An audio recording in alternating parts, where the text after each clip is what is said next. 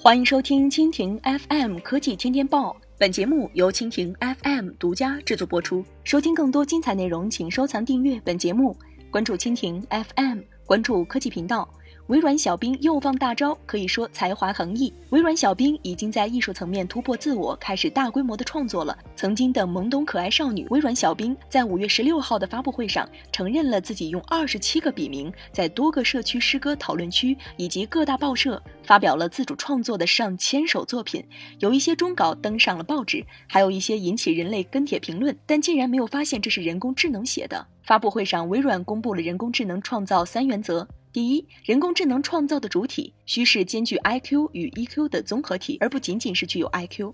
二，人工智能创造的产物需能成为具有独立知识产权的作品，而不仅仅是某种技术中间状态的成果。第三，人工智能创造的过程需对应人类某种富有创造力的行为，而不是对人类劳动的简单替代，如工业机械臂那样的人工智能制造。紧接着三天后。五月十九号，微软小冰在北京召开了诗集发布会，隆重推出了人工智能创作的第一部诗集。这部诗集名为《阳光湿了玻璃窗》，收纳了上百首小冰创作的诗。当你还没有察觉到的时候，微软小冰开始具有文字和视觉的创造力。之后，微软小冰先后成功登陆中国、日本、美国和印度等四个国家，积累的对话量达到三百亿次，超过了行业内所有其他人工智能机器人的总和。这些珍贵的交互与海量数据，使小冰初步具备了人类情感创造能力。